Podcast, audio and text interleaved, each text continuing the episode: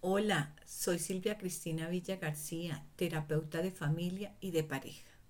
Este mes estoy desarrollando el tema de alcanzar tu bienestar personal y el primer paso es el autoconocimiento. Existe una buena herramienta que es el diario emocional para hacer conciencia de los pensamientos automáticos y de tus emociones.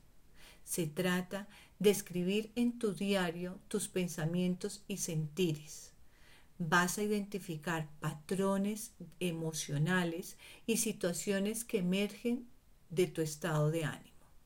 Solo escribe 10 minutos, sin predisposiciones, sin barreras, sin filtros. Desahógate, no te contengas.